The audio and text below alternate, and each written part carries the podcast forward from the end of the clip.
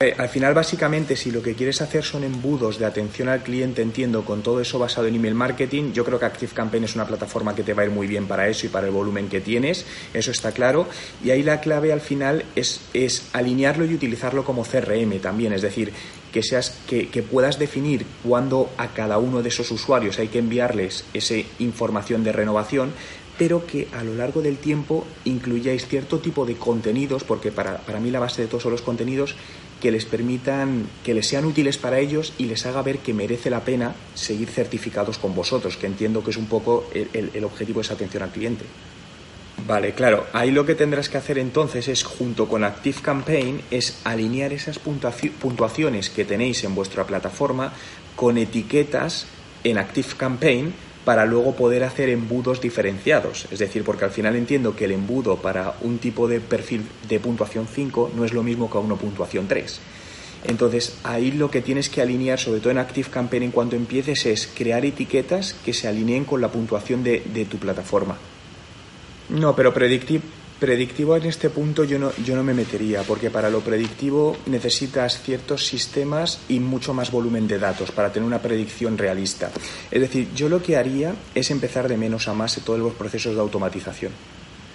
Eh, es decir, eh, empezaría a subir la base de datos y, trabajarla bien, lo primero con lo que te decía de listas y etiquetas, porque en función de cómo hagas esa definición van a ir todas las automatizaciones.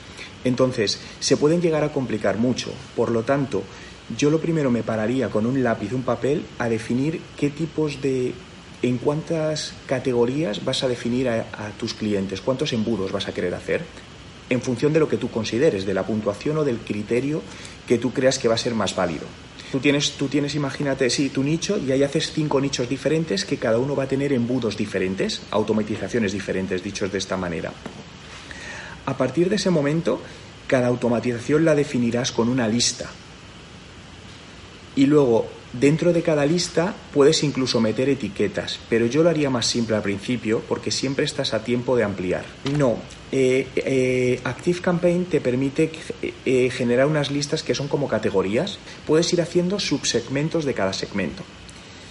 Pero yo te diría, pero yo te diría que solo hagas la primera parte, no te pases todavía la segunda porque esa vendrá más adelante. Siempre vas a ir por ir añadiendo automatizaciones.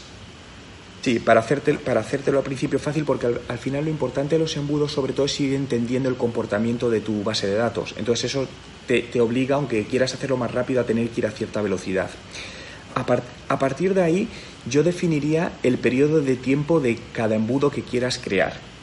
Te lo digo, porque imagínate que tienes cinco categorías de clientes y en cada categoría tú puedes crear un embudo o puedes crear 15 embudos. Imagínate que yo hago un embudo que va a durar tres meses y es cuando un usuario realiza cierta acción. Pero en cambio puedo tener otro embudo que puede durar un año y que se van repartiendo contenidos a lo largo de un año. Es decir, todo el trabajo de automatización, antes de ponerse con la herramienta, es un trabajo de definición estratégica con papel y boli o Word o que te sea más cómodo. Y una vez tú lo tengas dibujado, es plasmar eso, en este caso en Active Campaign, y empezar a mover tus bases de datos, pero poquito a poco. Es decir, yo haría, haría embudos muy simples al principio para, para, intentar entender cómo funciona todo y que te vayas aprendiendo con la herramienta. Si tú envías el mismo embudo a ambos, va a haber uno que va a sentirse insatisfecho y va a decir, oye, qué mal lo está haciendo esta gente. Y ahí estás estropeando la atención al cliente. Entonces, por eso es muy importante todo eso, ese tema de subsegmentos, que esto puede llegar a un punto que puedes tener 200 automatizaciones, no es broma, es decir, esto puede, pero, pero sí hay que construirlo poquito a poco, es decir, es como un embudo que empiezas poquito a poco y lo vas haciendo grande. Pero por eso empiezas solo a lo mejor con 5 y de ahí cuando veas que va funcionando haces otras 5 y así poquito a poco. Yo te, digo, eh, los flujos que empecé a hacer cuando yo empecé a trabajar con todo esto, eh, establecí al principio solo como 5 cinco flujos y el trabajo de todo me llevaría entre 40 y 60 horas, esos 5. Eh, tres años después tengo no sé cuántos embudos, pero porque cada embudo lo vas ampliando, vas teniendo nuevas ideas, vas haciendo nuevos embudos, pero sería inviable hacer lo que he hecho tres años después. Entonces, por eso te digo que ahí no tengas prisa, ahí vete poquito a poco para mantener la calidad, sobre todo en cada embudo. Además, en el tema de embudos, mira, hay mucha gente que me dice, oye Juan, un vídeo sobre embudos. No hago vídeos sobre embudos porque es algo por proyecto. Es decir, eh, sí, la estrategia que te contado es, genérica, es cierto, pero luego no hay un proceso para todos. Es decir, tú es sentarte tú y como conocedor de tu negocio decir, oye, pues yo creo que a mi usuario puedo hacer esto, esto, esto, esto. Y es puro estrategia en este caso. Los embudos son automatizaciones, pero hazlas sencillitas. Es decir, a lo mejor puedes hacer que cuando una persona, me invento, imagínate que vas a regalar un ebook a ciertos usuarios y que cuando se lo descarguen, a los 45 minutos eh, les envías un email que les das las gracias y les invitas a cualquier cosa. Eso es una primera automatización. Bien, pero haz eso. Es decir, porque si no tienes experiencia en automatizaciones, yo empezaría con esas cositas, como de dos, dos niveles únicamente de automatización. Sí, ActiveCampaign además tiene, un tiene una parte de formación con decenas y decenas de vídeos donde te explican todo. Es cierto que son en inglés, pero entiendo que hablas inglés, entonces no hay ningún problema, pero te puedes dedicar, te digo, cientos de horas a ver, y dedícalo, eh, a, formarte en la plataforma ActiveCampaign y puedes llegar a hacer embudos súper complejos, pero lo importante es esa formación, entonces dedica mucho tiempo también a aprender a la plataforma. Lo tienes todo dentro además, incluido. Tú lo decías, es mejor hacer una cosa bien que no intentar hacer cinco a medias. Entonces céntrate en una y hazla bien y cuando esa esté hecha pasa a la siguiente. No porque cada negocio es un mundo. Yo aquí lo que siempre te digo es que depende del negocio, porque no es lo mismo un e-commerce que un negocio que gana por publicidad. Para mí el, roadmap de cualquier negocio es un plan de negocio, que eso no es digital, es hacer un plan de negocio de toda la vida. Mira, te voy, a, dejar un vídeo que te va a ayudar en esto, que es la parte donde hablo de la validación del negocio, que para mí eso es una parte muy importante, que al final es decidir, mira, te lo voy a dejar aquí en el chat de, Skype, que, hablo de un poco de cómo la parte de validación de negocio. Entonces, un poco yo el roadmap que, siempre sigo en una, cuando voy a probar una idea es ¿Qué, ¿Qué, dinero me puedo gastar? ¿Hasta cuánto dinero puedo perder y en cuánto tiempo?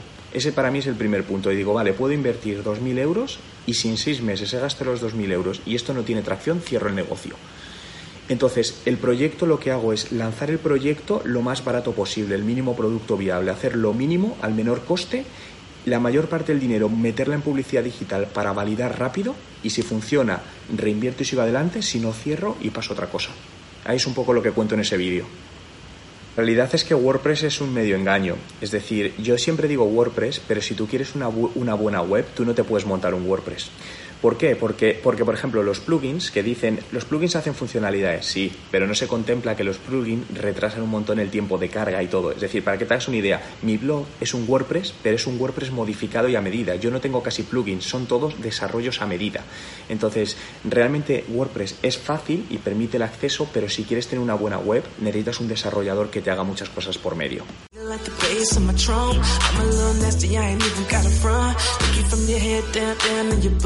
I'm like Tyson. Oh,